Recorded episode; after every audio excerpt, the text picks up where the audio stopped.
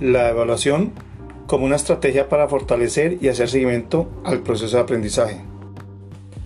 Debemos orientar las prácticas pedagógicas fundamentadas en la evaluación como un proceso formativo, flexible y acorde a las metodologías remotas en alternancia o presenciales. Reconocer el carácter pedagógico de la evaluación formativa. Considerar los diferentes componentes del proceso de evaluación con el fin de que sea realizable, pertinente y acorde con la contingencia actual analizar los contextos educativos para definir de qué manera se implementará la evaluación formativa pensada en el proceso de los estudiantes. Debe ser, se debe flexibilizar y motivar. Recordar que hay un costo emocional de los docentes y también de los estudiantes.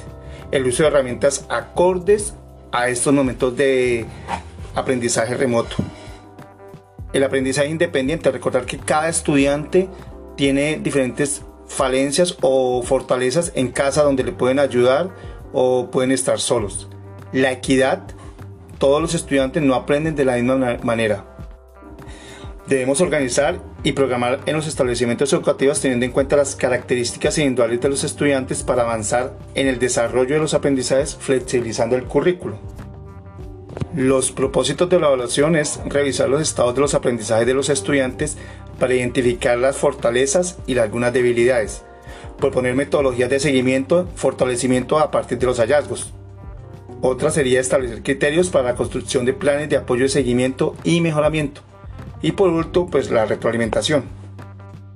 Las estrategias pedagógicas son las características de los estudiantes, presaberes de los estudiantes, los contenidos que se van a abordar, la intencionalidad, la efectividad y el progreso del estudiante.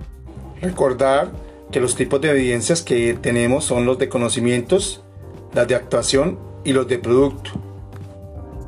Y las estrategias de fortalecimiento y seguimiento del aprendizaje es comprender el interés del estudiante, reducir las actividades y optimizar el tiempo de las mismas, fomentar actividades conjuntas de crear y construir, actividades compartidas de lecturas, construcción y experimentos y aprovechar los espacios y actividades para el aprendizaje.